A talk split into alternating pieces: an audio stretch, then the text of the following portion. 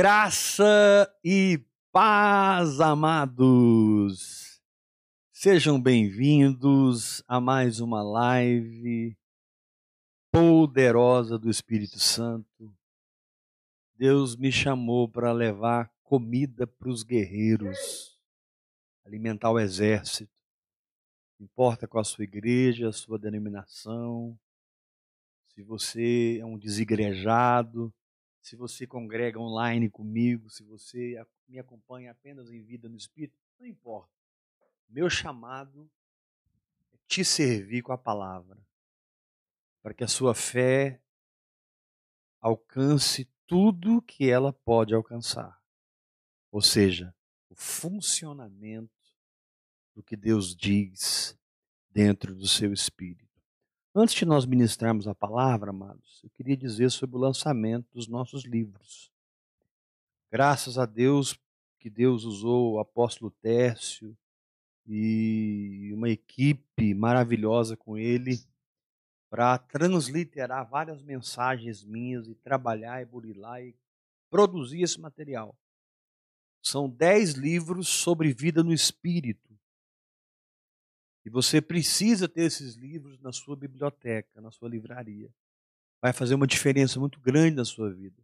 Esse aqui é graça derramada, esse aqui é oração em línguas, a chave mestra. Esse aqui é forte, hein? Um reino inabalável. Esse aqui é o descanso de Deus. Meu Deus. Para te ensinar a viver no descanso da fé.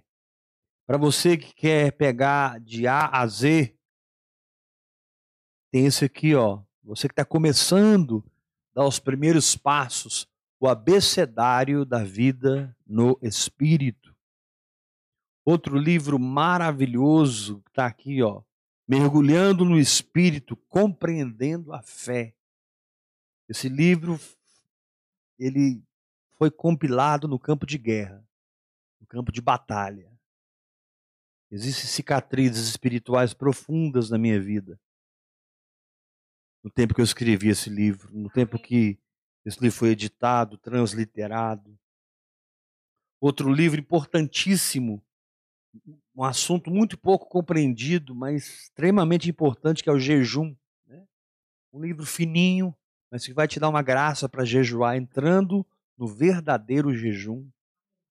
Um assunto muito polemizado, mas está na palavra, né? É, é verdade. E nós precisamos andar debaixo desse princípio e não do sistema. Paternidade. Este é o meu caminho profético. Outro livro, Aprendendo a ser sustentado pela fé. Quantos querem aprender a ser sustentados pela fé? Amém? E o último, também é, eu estou falando de todos porque você precisa comprar o combo. Parcela no cartão, você vai falar com a Bispa Iula no WhatsApp dela, pessoal. O pastor Tarcísio já vai colocar aí o WhatsApp dela. E você vai falar com a Bispa Iula. Eu quero comprar o combo, vai ter um descontaço. Você pode parcelar em três vezes, conforme a sua bandeira tem mais vezes. Destronando o governo da alma. Então, cada livro desse tem uma história, tem uma unção, tem uma graça. Né? Nós temos mais de 1.300 vídeos no YouTube, no canal Heber Rodrigues. Temos agora 11 livros, está faltando um aqui. Nós vamos reeditá-lo e vamos lançá-lo também. É o Reencontrando a Estrela. Temos é, esse material escrito, temos esse material em vídeo, é, de administração da palavra. E temos nossos CDs que estão todos de graça no YouTube. Né? Gravamos acho que uns 15 CDs de adoração, de louvor. Ministério Viricre. Uma benção. Amém? Mas eu quero enfatizar hoje os livros. Compre esse material para que você possa absorver, absorver, absorver a visão de Deus para a sua vida. Em nome de Jesus. Vamos abrir a palavra de Deus em 1 Coríntios capítulo 10, nós estamos falando de três momentos proféticos na vida de um cristão: o Egito, que simboliza o mundo, o deserto, que simboliza a vida, a alma, e a terra prometida, que simboliza a vida no espírito. Então, todo cristão, em todas as áreas da sua vida, ou ele está no mundo, vivendo naturalmente, e precisa ser arrancado dali, ou ele está no deserto, vivendo na alma, e precisa ser tirado de lá, ou ele já entrou na terra prometida, ele precisa aprender a batalhar pela sua fé, lutar pela sua fé, conquistar territórios cada vez maiores dentro de si mesmo, para que ele seja gestor da sua mente, da sua emoção, da sua vontade, da sua fé de todas as suas circunstâncias. Porque quando você reina sobre você mesmo, você reina sobre as circunstâncias.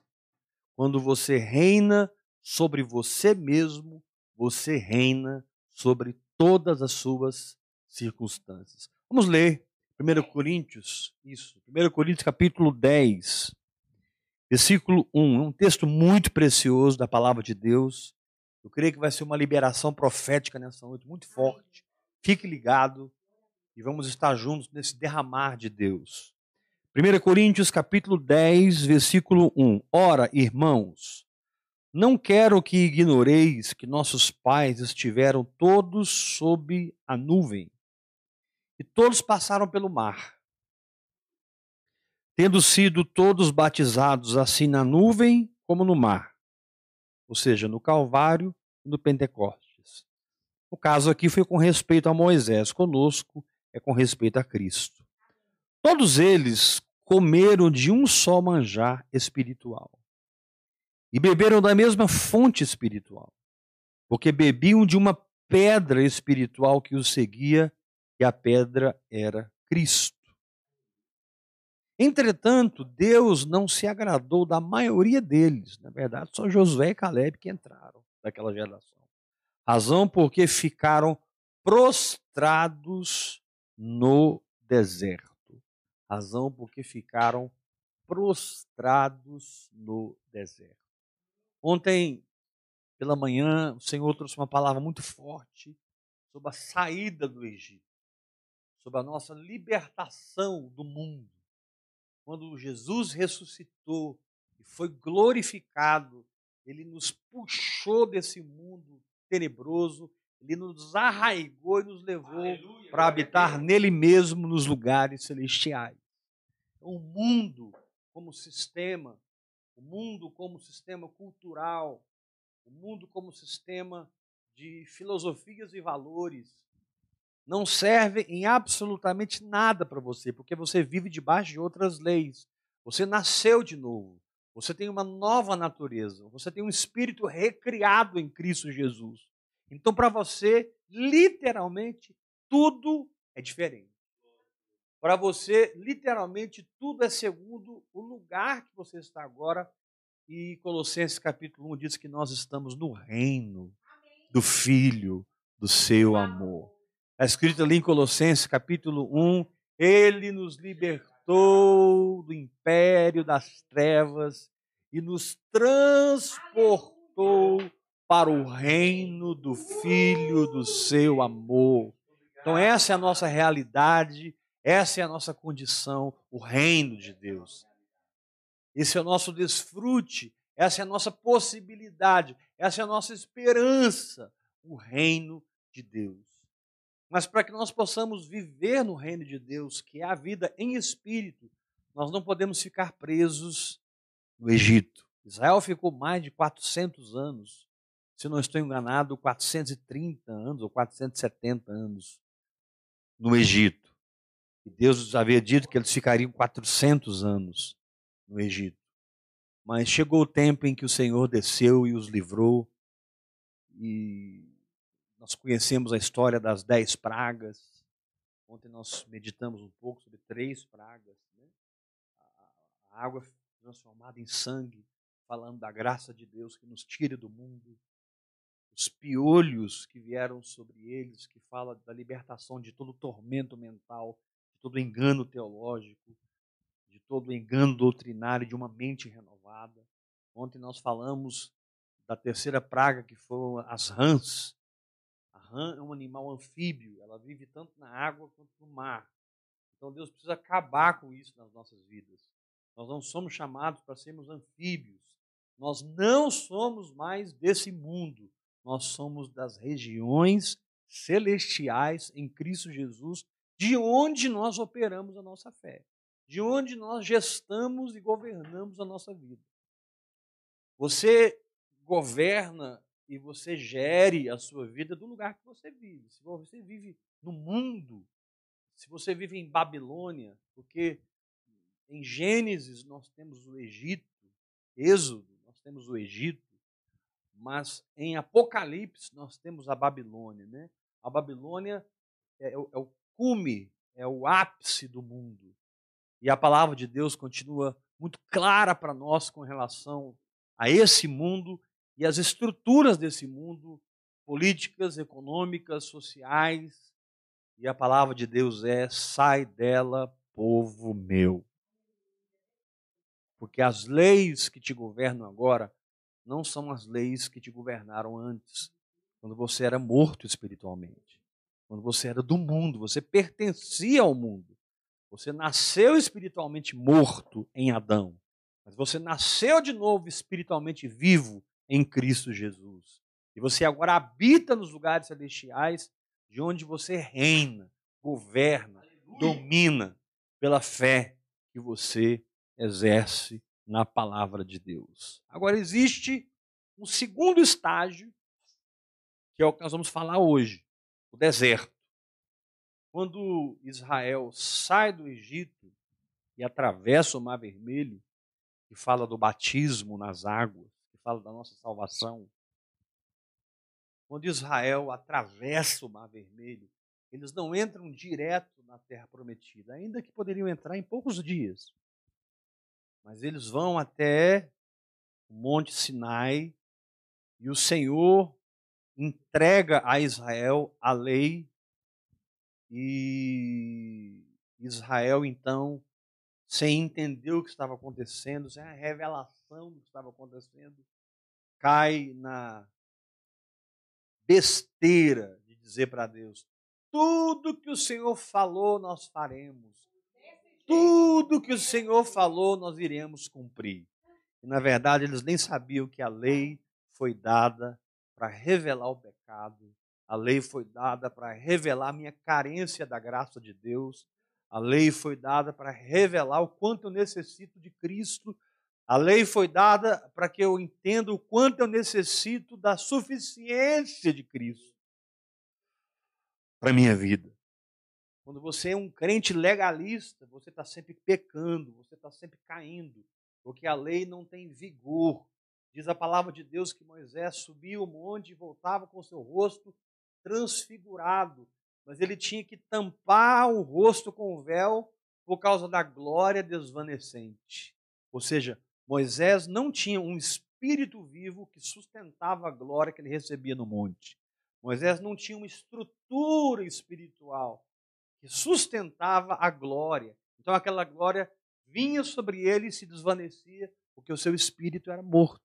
Que é isso, apóstolo? O espírito de Moisés era morto? Todos os que nasceram na antiga aliança nasciam espiritualmente mortos.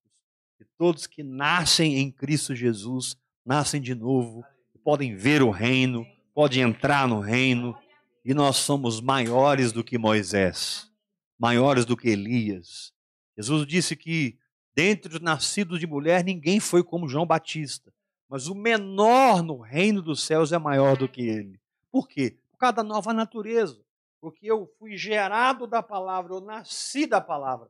A semente da palavra de Deus, vivificada pelo Espírito Santo, me regenerou. E eu nasci de novo. E eu sou filho de Deus. Tenho a mente de Cristo. Sou o corpo de Cristo. Tenho o espírito de Cristo. Está sobre a minha testa o nome de Cristo. E eu ando em nome de Jesus, carregando sua mente, carregando o seu corpo, carregando sua identidade. Literalmente, eu sou Cristo na terra. Eu sou um pedaço de Jesus andando por aí. Eu sou um pedaço de Jesus nessa casa. E essa casa bebe de Jesus através da minha vida. Essa cidade bebe da minha vida através, bebe de Cristo através da minha vida. Esse país bebe de Cristo. As nações bebem de Cristo. Porque eu sou espiritualmente um espírito com Ele. 1 Coríntios capítulo 6, versículo 17, aquele que se une ao Senhor é um espírito com Ele. Não tem um espírito, é um espírito. É um espírito com Ele. Então, depois que você atravessa o, o Mar Vermelho, você passa pelo deserto. Interessante que Israel ficou 40 anos no deserto, Jesus ficou 40 dias tempo que você vai passar no deserto não está relacionado a um propósito soberano de Deus. O tempo que você vai passar no deserto não está ligado com o que Deus quer, porque o que Deus quer é que você vá direto para a terra prometida e aprenda a viver no Espírito e ande por fé. Viva por fé. Deus quer que você mergulhe na vida da fé, na vida no Espírito agora. Mas, infelizmente, por causa de uma alma enferma, uma mente não renovada, uma vontade não quebrantada, a maioria de nós fica dando volta no deserto, comendo maná que cai do céu todo dia, bebendo da pedra, né, que é Cristo que nos segue no deserto, é interessante como Deus cuidou daquele povo no deserto durante 40 anos. Suas vestes não se envelheciam, suas sandálias não se envelheciam. Entre eles não havia nenhum enfermo, nenhum fraco, diz Salmo 107, porque o Senhor enviou a sua palavra e os sarou. Então, mesmo vivendo na alma, eles eram cuidados pelo Senhor. Imagine você que já está no Recamassuranda Rabahalabassou Imagina você que já entrou no Espírito, que já aprendeu a batalhar pela sua fé e já está conquistando cidades na terra prometida. Mas o fato é que Israel e a maioria de nós não somos tão rápidos para responder a Deus e parece que acontece conosco o que aconteceu com os magos do Oriente. Porque eles seguiram a estrela e entenderam que aquela estrela anunciava o Messias, anunciava o nascimento do Salvador. E eles, aqueles magos do Oriente, que não foram três, foram muito mais, eu creio. Em lugar nenhum da Bíblia diz que foram três reis magos. Belchior, Baltazar e esqueci o outro. Não, a a palavra de Deus diz foram uns magos do Oriente, uma caravana. E por não conhecerem a palavra, por não conhecerem a verdade, eles não foram direto para Belém, onde Cristo estava. Eles foram para parar na sua mente lógica. O problema da alma está aí, ela, ela, ela calcula matematicamente as coisas. O problema da alma é que ela pensa as coisas, ela sente as coisas, ela ela deseja as coisas. Isso é contrário ao Evangelho. Porque no Evangelho você não pensa as coisas, você tem revelação da mente de Cristo. No Evangelho você não sente as coisas, você dá passos de fé. No Evangelho você não tem uma vontade própria, você tem uma vontade quebrantada que você exerce para servir o Espírito. Você exerce a sua vontade para servir a fé você exerce a sua vontade para servir o seu chamado, e a sua alma, então, é liberta da carne, absorvida pelo Espírito, e uma alma unida com o Espírito, agora você pode entrar na terra prometida e desfrutar da palavra de Deus na prática, desfrutar de tudo que Deus falou a seu respeito. Agora, é interessante que enquanto eles estavam no deserto, além de receberem a lei para os conduzir a Cristo, está muito claro em Gálatas. Você que ama a lei, você que crê que nós temos que praticar a lei, saiba, quando Deus deu a lei, ele sabia que nós não conseguiríamos. Porque a lei é o seguinte: a lei é o seguinte. Se você acertar 99% e errar um, você perdeu tudo. E na graça você crê em Jesus Cristo e é justificado. Então são duas dimensões muito diferentes. Na lei você precisa ser perfeito. Na graça você é aperfeiçoado em Cristo Jesus. Na lei o seu esforço é a sua condição. Na graça, Cristo é a sua condição. Na lei, o seu braço é a sua ajuda. Na graça, o Espírito de Deus é o seu socorro através dessa linguagem sobrenatural. Então, querido, abandone a lei, abandone o legalismo, abandone a religiosidade, abandone a justiça própria e aprenda a viver no Espírito. Aprenda a viver por fé. Aprenda a viver por fé. Deixa a lei cumprir em você o seu objetivo, de conduzir a Cristo. E ao encontrar-se com Cristo, se arrependa, creia, receba-o, nasça de novo e passe a desfrutar da habitação e da ajuda do Espírito Santo. Entre nas práticas espirituais. Mergulhe nas práticas espirituais, como a oração em línguas, a meditação na palavra, o louvor, a adoração, a confissão da palavra, o jejum, a obediência ao Espírito Santo.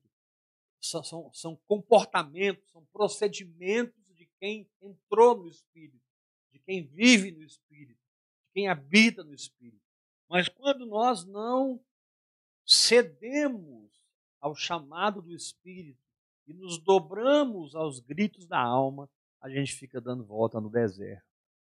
A gente fica num ciclo interminável no deserto. E foi o que aconteceu com Israel.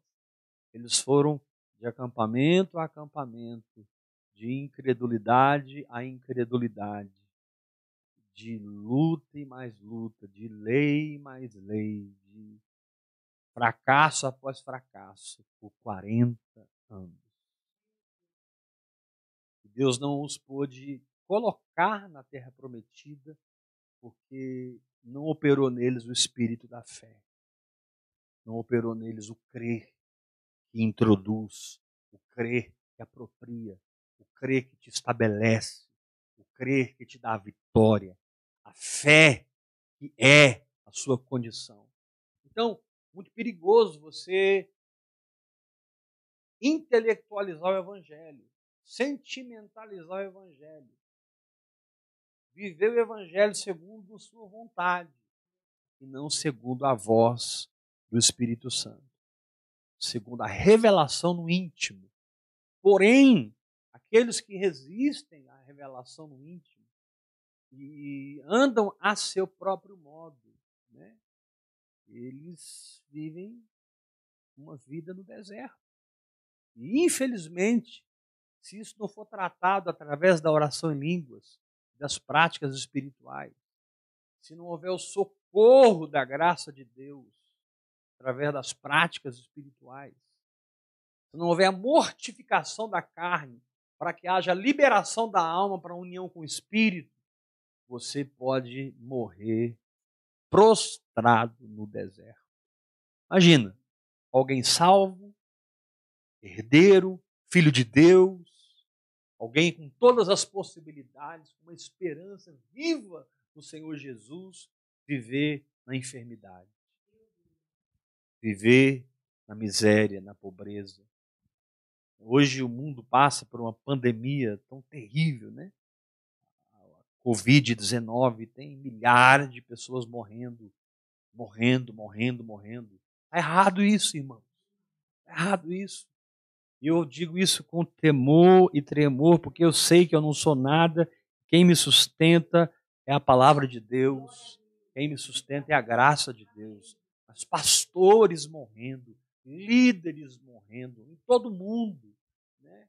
debaixo da condenação do mundo e a palavra de Deus é muito clara quando diz que agora, pois, já nenhuma condenação há para os que estão em Cristo Jesus, porque a lei do Espírito de vida em Cristo Jesus te livrou da lei do pecado e da morte.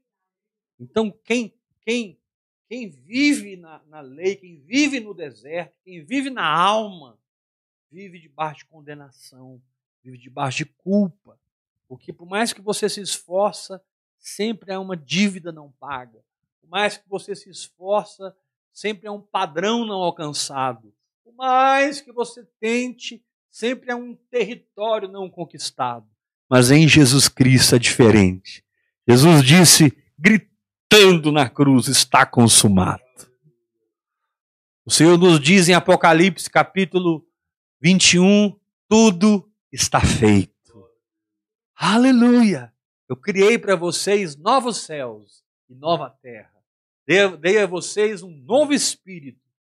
E mesmo que eu não voltei ainda, não arrebatei a minha igreja, pela fé, vocês podem adentrar nos novos céus e nova terra. Pela fé, vocês têm chegado à nova Jerusalém. Hebreus capítulo 12 é muito claro quando diz que nós temos chegado à nova Jerusalém, temos chegado a Sião, temos chegado a incontáveis hostes de anjos, temos chegado à igreja dos primogênitos, temos chegado a Jesus, o juiz de todos, temos chegado ao sangue que fala mais alto que o sangue de Abel. Temos chegado, temos chegado. Logo na frente, em Hebreus capítulo 12, ele diz: E temos recebido um reino inabalável. Por isso, retenhamos a graça, porque temos recebido um reino inabalável. Meu irmão, quando você crê, você adere, você se acopla àquela condição espiritual, e aquela condição espiritual começa a ser transferida para a sua vida. Aquela condição espiritual começa a nutrir o seu espírito. Aquela condição espiritual começa a curar seus pensamentos, suas emoções, aquela condição espiritual possa, passa a quebrantar a sua vontade e te encher do espírito de revelação e do espírito de sabedoria. O lugar do crente não é no Egito, o lugar do crente não é no deserto, o lugar do crente é no Espírito de Deus, é na terra prometida, é numa vida em Cristo Jesus. Mais de 200 vezes o apóstolo Paulo usa a expressão, e outros autores do Novo Testamento usa a expressão em Cristo, em Cristo, porque nele foram criadas todas as coisas, nele tudo subsiste, ele é o cabeça do corpo da igreja, nele aprove habitar toda a plenitude de Deus, nele, nele, nele, nele, nele. Você não tem isso no Antigo Testamento, você tem no Antigo Testamento eu, eu, eu, eu, eu, eu, eu. Eu tento, eu me salvo, eu me esforço, eu, eu cumpro eu, eu, eu cumpro os dez mandamentos ou eu não cumpro os dez mandamentos. Eu, eu vivo aqueles princípios, né, eu guardo o sábado, eu, vivo naqueles princípios judaicos ou eu vivo no princípio da igreja. Nós não somos é, é, é judaizantes do evangelho, nós somos cristocêntricos Amém. pela graça e pelo Filho de Deus. Nós não vamos judaizar a igreja. Isso é engano do diabo. A igreja não pode ser judaizada. A igreja precisa ser cristianizada. A igreja não precisa de Moisés. A igreja precisa de Cristo. E tudo que Moisés foi e fez é uma sombra da realidade que encontramos em Cristo Jesus numa vida de fé. Então, querido, nós vamos ficar dando volta no deserto, não. Levanta sua mão, todo mundo. Diga, diga comigo, na minha saúde, nas minhas finanças, no meu casamento, no meu ministério, na minha família, em cada área da minha vida. Eu vou adentrar no Espírito e puxar tudo para lá. Porque onde você entra e permanece, toda a sua vida vai. E você só pode conduzir alguém num lugar que você entrou e permaneceu.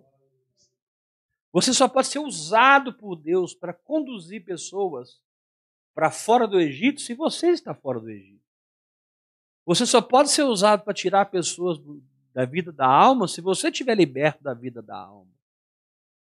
Você só pode ensinar as pessoas a viver no espírito, na terra prometida, que é a habitação do espírito em nós, e o desfrutar do espírito vivificante, do espírito de ressurreição, se você estiver vivendo essa ressurreição no seu dia a dia. Nossos problemas, irmãos, é que na religiosidade a gente nem entende o que eu estou falando. E nem isso é pregado. É pregado tanta coisa, menos o evangelho puro de Jesus Cristo, que te conduz ao Calvário, que te conduz ao Pentecostes e te conduz a uma vida em Deus. Não mais em Moisés, não mais em si mesmo, nem, não mais nas filosofias e tradições humanas e justiças próprias, mas uma vida em Deus, onde você resolve as coisas por fé, por entendê-las no Espírito, absorvê-la no Espírito, produzindo a expansão da sua consciência. Meu irmão, confia em mim, você precisa expandir a sua consciência através da revelação da palavra de Deus. Você precisa expandir a sua consciência para que a sua mente possa ocupar lugares que ela não ocupa ainda. Quando a sua consciência cresce, a sua mente natural pode ser renovada naquela dimensão. Quando a, a, a estrutura da sua mente, perdão, da sua consciência é expandida, quero falar bem devagar para que você entenda o que eu estou falando. Quando a sua estrutura de consciência é expandida pela revelação da palavra, a sua mente tem um espaço maior para conquistar. É o que Jesus disse lá em Isaías capítulo 54. Estenda o todo da tua habitação. Firma bem as tuas estacas.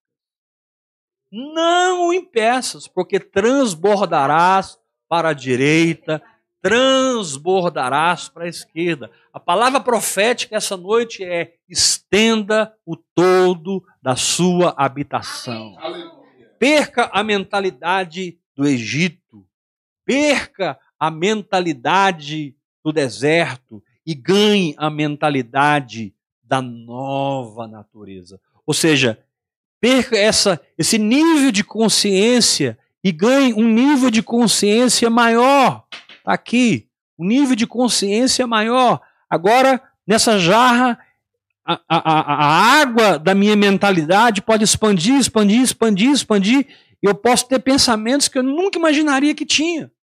Eu posso ter um nível de, de, de conquista mental que eu nunca pensei que eu poderia conquistar. E o que a sua mente conquista, suas emoções acompanham. O que as suas emoções acompanham, sua vontade adere, se converte àquilo.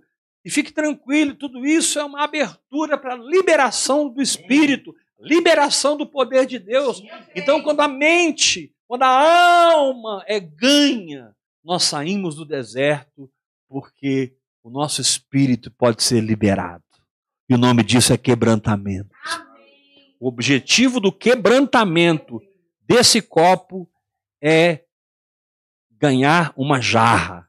Daqui a pouco eu vou quebrar essa jarra e eu vou ter um recipiente maior, um recipiente maior, um recipiente maior, um recipiente maior. Querido, imagina a mentalidade que operava em Jesus Cristo. 30 anos quieto, aprendendo com o Espírito Santo, 24 horas. Imagina o tipo de consciência que Jesus tinha. Eu me lembro, alguns anos atrás, quando eu, eu tive um, um, princípio de um infarto e eu estava morrendo, e o Senhor me curou. A casa estava cheia de gente, eu não contei nada para ninguém. Fui lá para fora e sentindo sintomas no peito. Eu quase apaguei mesmo e fui lá para fora, eu fui adorar, eu estava só de calção e não, não, não, me preocupei em pôr roupa, não deu tempo de pôr roupa, eu tinha que confessar a palavra. E eu fiquei lá confessando que eu sou curado, confessando que eu sou curado até que a cura desceu no meu corpo.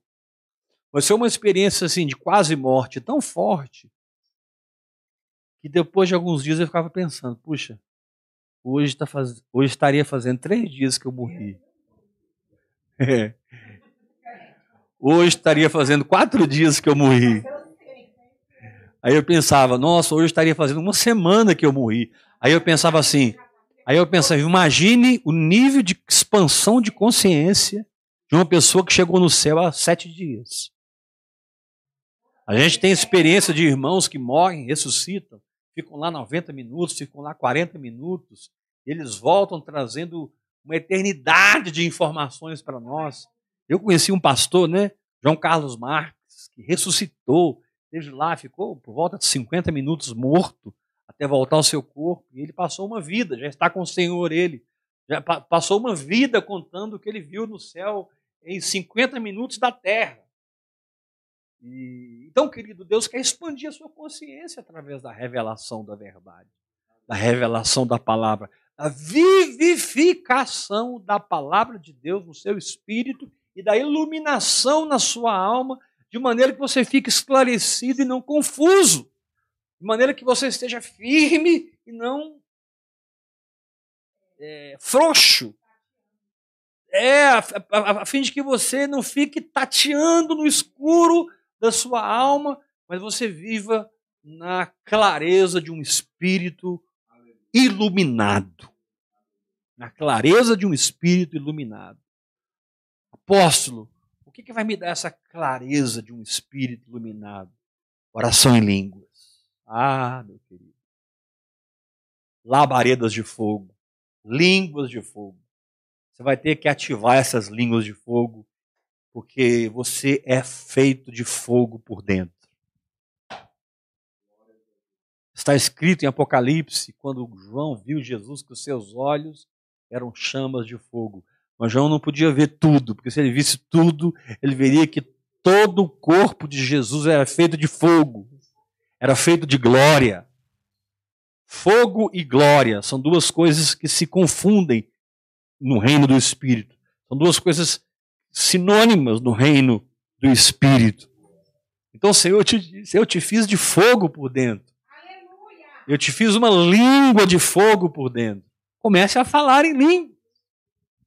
E você será guiado à porta que você precisa. Se você precisa perdoar, se você precisa crer, se você precisa ofertar, se você precisa recuar, se você precisa avançar, se você precisa entender A, B ou C, se você precisa entender aquela situação, discernir aquela situação, a oração em línguas vai te presentear com a sabedoria necessária para cada momento da sua vida. A oração em línguas vai te presentear com a sabedoria necessária para cada momento da sua vida. Agora, Deus não vai orar em línguas por você, querido, para tirar você do deserto, para você não ficar prostrado no deserto. Quando a palavra de Deus diz lá em Efésios, no capítulo 4, desperta, ó tu que dormes. E Cristo te iluminará dentre os mortos. Interessante que você não está morto ali no contexto de Efésios 4. Está dormindo. Como os mortos estão dormindo. Estão apagados. Ele diz para o nascido de novo que adormeceu perdeu a fé, que recuou, que retrocedeu, que duvidou, que desistiu de orar em línguas, que parou de jejuar, parou de confessar a palavra, parou de crer.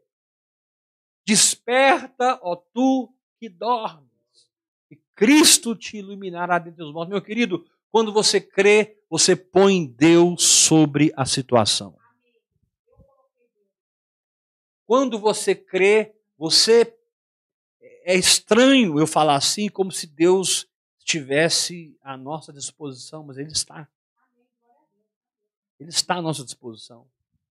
Quando Jairo disse: Senhor, minha filha está à beira da morte, vamos na minha casa. Jesus foi com ele na hora.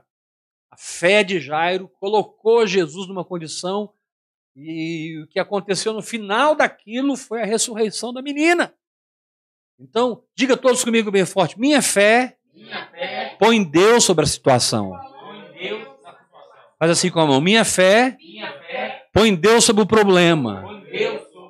E nesse momento, não há mais problema. Põe Deus sobre a doença. E nesse momento, não há mais doença.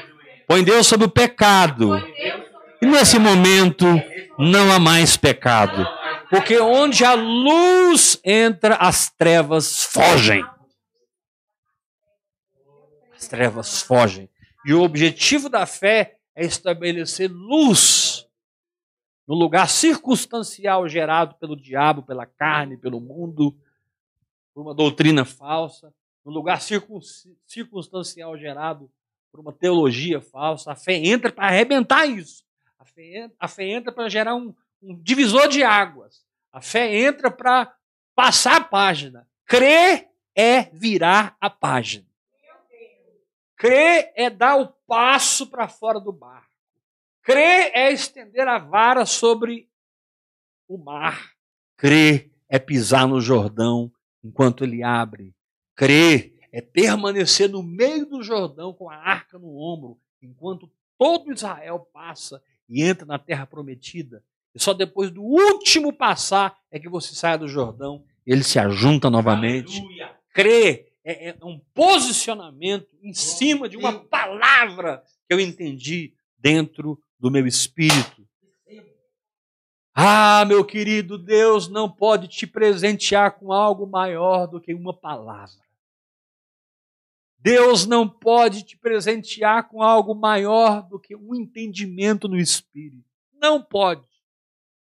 Porque o ouro é perecível, a prata é perecível, as coisas materiais são perecíveis, mas a palavra, ela é eterna.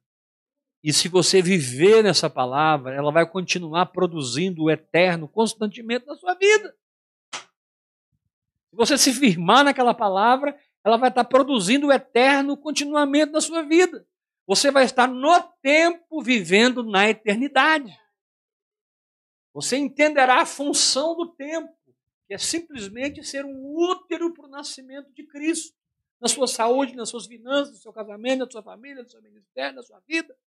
Quando Jesus começou a pregar o Evangelho, lá em Marcos capítulo 1, ele diz: Ei, quando Jesus começou a pregar, ele diz: o tempo está cumprido. Arrependei-vos e crede no Evangelho, porque o reino dos céus está próximo. Quando Jesus começou a pregar, ele disse: o tempo está cumprido. Você tem que aprender a viver, viver no feito. Em Gálatas, em Hebreus, fala da plenitude dos tempos, quando Deus enviou seu filho. Não tem nada para acontecer mais. Mas existe um oceano para ser desfrutado.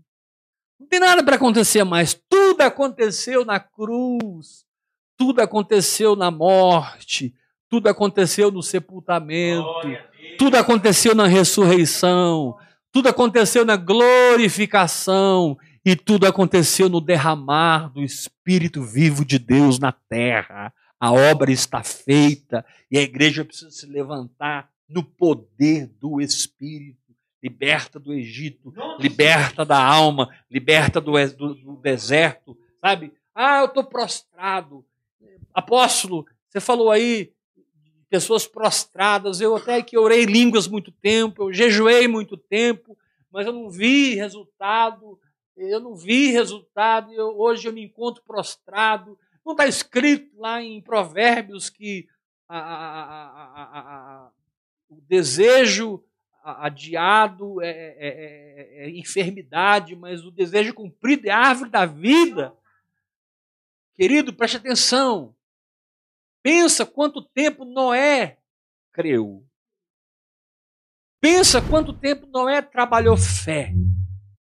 Pensa quanto tempo Noé precisou se firmar. Cem anos. Cem anos de trabalho contínuo de fé sem ver o resultado, sem tocar na realidade do que Deus tinha dito. Mas um dia aquela bendita arca ficou pronta e Noé e a sua família entraram para a arca. A porta ainda ficou aberta sete dias, com Deus dizendo para todos: vocês não querem entrar? Cabe vocês, cabe os que creem. E Deus então fecha a porta por fora, lacra a porta e o dilúvio vem e Noé é salvo com a sua família. Então, querido, se liberta dessa questão. Não está acontecendo, está acontecendo, piorou, virou de ponta cabeça. Eu comecei a orar em línguas e tudo virou de ponta cabeça. Aleluia, meu irmão, que tudo virou de ponta cabeça.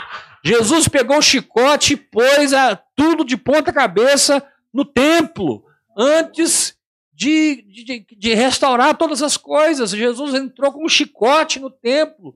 O problema é que a gente participa do Osana, Osana, bendito que vem em nome do Senhor. Mas quando ele entra no templo, ele pega o chicote, põe todo o comércio para fora, daquele que substitui a graça para fora, porque no templo de Deus não existe comércio, no templo de Deus existe a manifestação do feito, a manifestação do, do, do consumado, a manifestação da graça de Deus. Receba nessa noite a manifestação da graça de Deus. Receba nessa noite a manifestação da graça. Sabe, não brinque com o deserto, porque ainda que a nuvem te cubra, ainda que o Shekinah te aqueça, ainda que pão e carne caiam do céu, ainda que uma serpente seja erguida para sua cura, ainda que Deus cuide de você, você ainda está na infância. Deserto fala da infância, terra prometida fala da maturidade. Deserto fala de bebês espirituais. Pode perceber que quando eles entraram na terra prometida, cessou o maná. Cessou o maná. Eles entraram na terra prometida, não caiu mais pão do céu. Eles tinham que plantar e colher. Eles tinham que trabalhar. Eles tinham que batalhar. Eles tinham que lutar. A condição era outra. Eles agora não estavam mais com a mamadeira do deserto, eles estavam com a armadura de Deus. Josué e Caleb então lideram aquele povo na conquista de cidades, e foi um tempo poderoso, que é um tipo, é uma simbologia para o crente que entrou no Espírito. Você vai ter que conquistar a sua Jericó, você vai ter que conquistar a sua Ai, você vai ter que conquistar espaços e mais espaços na sua própria mente, para que a sua mente acompanhe o que a oração em língua está fazendo. Imagina, querido, você orando em línguas cinco horas por dia e não acompanhando isso com a sua fé. Imagina você expandindo-se por dentro e não acompanhando isso com a mudança de mente, com uma transformação de mente. Imagina que paradoxo. Você recalamachorantoba. Eu estou orando em línguas. Mas você precisa acrescentar isso. A, a, o procedimento de fé estabelece sua alma no lugar que a sua consciência chegou. Você precisa ter o procedimento de fé que estabeleça a sua mente no lugar que a sua consciência chegou. Você precisa se estabelecer na fé para colocar sua mente no lugar que a sua consciência chegou. Porque senão você vai viver um disparate. Sua consciência está expandida, o seu nível de revelação está estrondoso, o seu nível de espiritualidade está fantástico, mas você não dá passos de fé, você não funciona naquela dimensão. Isso não é o propósito de Deus, querido. O propósito de Deus é que quando você cresça espiritualmente, você funcione nessa dimensão, frutifique nessa dimensão e traga para a terra a manifestação dessa dimensão que a sua consciência chegou e a sua mente se encaixou. Quem recebe, quem recebe essa palavra? Diga bem forte comigo: uma, uma consciência expandida e uma mente encaixada nela. Tudo que cresce no meu espírito precisa ter um crescimento correspondente no meu pensamento, na minha emoção e na minha vontade. Ou seja, a minha alma precisa ter a estatura que o meu espírito alcançou. Quando a Bíblia diz assim, até que cheguemos à estatura do varão perfeito, é que essa estatura ela já existe espiritualmente em Cristo Jesus. É a minha alma que vai entendendo e se encaixando, se encaixando, se encaixando sendo transformada, sendo transformada, sendo transformada na estatura do varão perfeito. Ou seja, chega um ponto que o que eu conquistei no espírito, eu conquistei na mente. O que eu conquistei no espírito, eu conquistei na emoção. O que eu conquistei no espírito, eu conquistei na vontade. espírito e alma são um. Espírito e alma se espelham. Espírito e alma se casaram. Não tem mais aquela briga. Você quer orar 10 horas por dia, você ora. Você quer jejuar 40 dias, você jejua. Não tem mais uma luta, sabe? Você não está mais se arrastando na fé, se arrastando nas práticas espirituais, se arrastando para sobreviver na vida no espírito. Não! Está errado! Está errado! Jesus disse: O meu fardo é leve e o meu jugo é suave. Uh! Deus não te quer arrastando. Cara, se você está arrastando, você ainda está ou no Egito ou no deserto. Porque na terra prometida você anda e não se cansa, caminha e não se fadiga, corre e não se cansa. Você sobe com asas como águia. Você voa. Terra prometida, você se parece com o leão, você se parece com o novilho, você se parece com o rosto como de homem, você se parece com uma águia quando está voando. Aleluia! Cheira amarrada raba Eu sinto uma unção aqui nessa noite, quebrando cadeias. Eu sinto o Espírito Santo entrando na sua casa, entrando nesse lugar que você está ouvindo essa palavra. Talvez numa caminhada, talvez num hospital, talvez ah, na varanda da sua casa, deitado numa rede, eu não sei aonde. Mas eu vejo uma unção entrando em você e despedaçando o jugo da incredulidade do medo, despedaçando o jugo de uma vida no mundo, de uma vida na Babilônia, de uma vida sob leis que não nos cabem mais. Deus está te libertando e está te trazendo para leis espirituais. Oração em línguas é uma lei espiritual. Jejum é uma lei espiritual. A meditação na palavra confissão da palavra, o louvor, a adoração. Meu Deus, através do louvor e da, da adoração, eu posso entronizar Deus onde eu quiser. Se eu levantar um trono de louvor e adoração em cima de um problema, aquele problema se tornará uma resposta. Os porquês terminarão as respostas jorrarão. Você tem que aprender a agradecer, meu irmão. Deus está. Eu vou usar uma expressão aqui humana, só para você entender. Deus está louco de vontade de entrar nessa situação da sua vida. Mas é você que vai colocar ele lá pela fé. É você que vai entronizá-lo. Ele diz: Eu estou entronizado nos louvores de Israel. Diz o Salmo 22. Estou entronizado. Essa palavra entronizado é muito forte. Ela significa o seguinte: Eu cheguei para ficar e daqui ninguém me tira. Glória a Deus! Essa palavra entronizado significa agindo eu, quem impedirá? Aleluia! Você entroniza quando você está lendo a palavra e de repente aquele versículo salta e você, inspirado naquele versículo, adora a Deus, agradece a Deus, confessa a palavra e estabelece Deus sobre o seu problema, Deus sobre as pessoas, Deus sobre o país, sobre a cidade. Querido, a igreja tem a capacidade de trazer o reino dos céus para a terra mas não é vivendo no mundo, não é vivendo no Egito, não é vivendo em Babilônia, é saindo de Babilônia, nem é vivendo no deserto. Tem gente que está tanto tempo no deserto que já está viciado nas condições do deserto. O pão que cai do céu todo dia é muito bom. Essa água que jorra da pedra é muito bom. Não! Não! Isso é temporário. Ah, os milagres que eu estou experimentando. Isso faz parte da infância. O Senhor te diz: quero te levar para uma dimensão mais profunda. Amém. Quero te levar para um lugar mais maduro. Quero te dar um discernimento que você nunca sonhou em ter. Quero te dar uma capacidade de enxergar espiritualmente como você nunca enxergou. Quero te dar capacidade de operar milagres, sinais e prodígios na terra.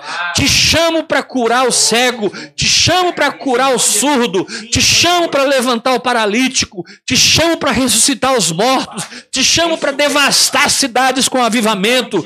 Te chamo para sacudir essa igreja e mudar a história dela, tendo a sua história mudada, não trazendo para a sua igreja uma doutrina nova, mas trazendo para a sua igreja as manifestações da sua fé. Porque quando eles verem as manifestações da sua fé contra fatos, não há argumento.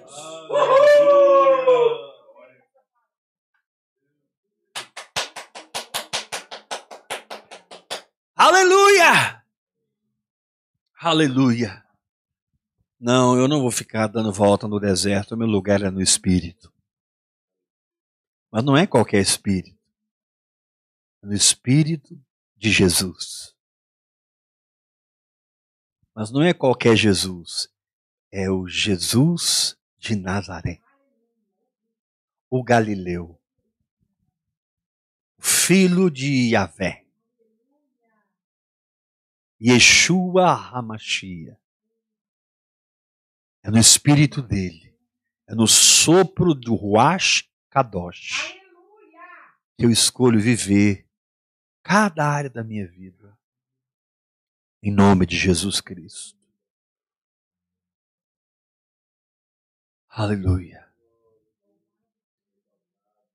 Enquanto a mente de Cristo caiu sobre mim hoje, eu pude profetizar Hoje eu não preguei, nem ensinei. Hoje eu profetizei. Pega essa palavra, assista ela cinco, dez vezes, para que o espírito dessa profecia possa encher o seu ser, possa permear sua fé, possa se impregnar no seu corpo, na sua alma, no seu espírito, e você possa realmente viver fora do domínio do Egito, de Babilônia, fora do domínio do deserto, de uma vida na alma, completamente mergulhado no Espírito, vivendo por fé, e de fé em fé, e de glória em glória. De fé em fé, e de glória em glória. De fé em fé, e de glória em glória. É assim que se vive na terra da promessa. Aleluia! Uh! Que Deus te dê graça para entender essas três dimensões: o mundo, o deserto e a nova e a terra prometida. Que Deus te ensine, que Deus te convença que a terra prometida ela é boa. Vos levarei para uma terra boa, que mana leite e mel. Olha aqui, olha aqui, que, que expressão.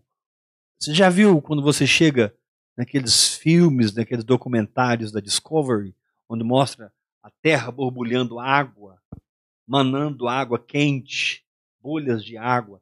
Ele está dizendo que a terra prometida, ela mana leite e mel. Uh! Leite e mel, a equação da maturidade. Porque o leite é terreno, o mel é celestial. Leite fala de você vencendo na terra. Mel fala de você vencendo no reino do Espírito. O leite te capacita a vencer no visível. O mel te capacita a vencer no invisível. Então essa terra é muito boa.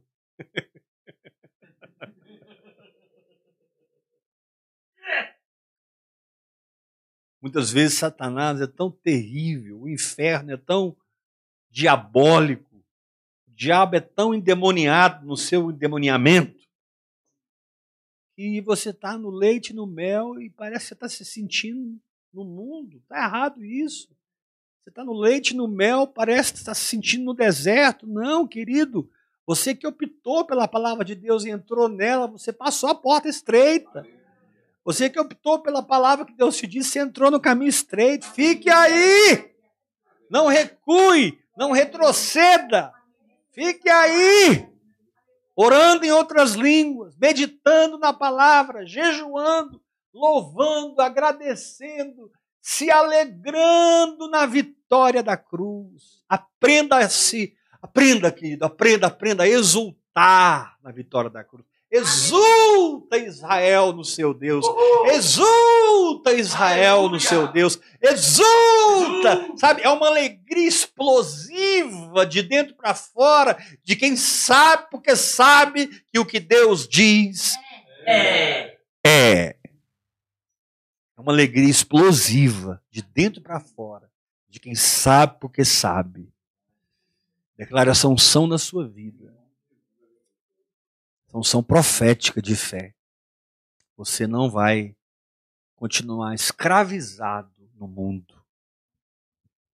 Você não será preso pela sua própria alma no deserto. Sua alma será transformada e conduzida junto com você para a terra da promessa. A terra que é boa e mana. A perfeita equação. Leite e mel. Vitória na terra vitória no céu. Aleluia! Marita. Aleluia! Tarcísio. Quando te perguntar, o que você está fazendo? Calma, eu estou tomando leite e mel. Estou bebendo leite e mel. E você faz isso quando você exerce a sua fé. Sempre que você exerce a sua fé, o leite é liberado e o mel é liberado. E tem um texto em um dos salmos que diz: o mel que escorre da rocha. Mel que escorre da rocha. Oh, que prazer Jesus tem quando você opta por viver em fé na palavra dele, por acreditar na palavra dele se conformar à palavra dele. E ele pode tornar a sua vida cheia de leite, cheia de mel. E você vence na terra e vence no céu. Uh! Glória a Deus. Eu quero dar a oportunidade a você que nos ouviu essa noite para ofertar.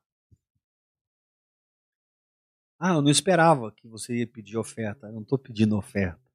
Eu estou te dando a oportunidade de manifestar a sua prosperidade. Ofertar é usar a oportunidade para manifestar a sua prosperidade. Não oferte para ser próspero. Oferte porque você é próspero. Se você tem bebido dessa palavra, se ligar dessa unção, de vida no Espírito. Seja um mantenedor dessa obra. Seja participante. Eu gravei um vídeo hoje, falei das mulheres, lá em Lucas capítulo 8, versículo 1 ao versículo 3. Diz que as mulheres seguiam a Jesus prestando-lhe assistência com seus bens. Meu Deus, uma delas era casada, pelo menos uma era casada, Rosana, esposa de Cusa, procurador de Herodes, estava no meio delas, acompanhando Jesus e ofertando, prestando assistência, porque Jesus caminhava com muita gente. Jesus sustentava muita gente. Vários apóstolos tinham famílias, eram casados. Pedro era casado. A Bíblia fala da sogra de Pedro. Jesus tinha uma responsabilidade de sustentar tudo aquilo e Deus levantou aquelas mulheres para prestar-lhe assistência com seus bens. Eu quero que o Senhor te levante em nome de Jesus para me prestar assistência com seus bens. Prestar assistência a essa visão com seus bens. Não tenha medo de ofertar, meu irmão. Deus vai multiplicar na sua vida. Você que tem sementes, plante, porque eu confesso multiplicação nas suas sementes.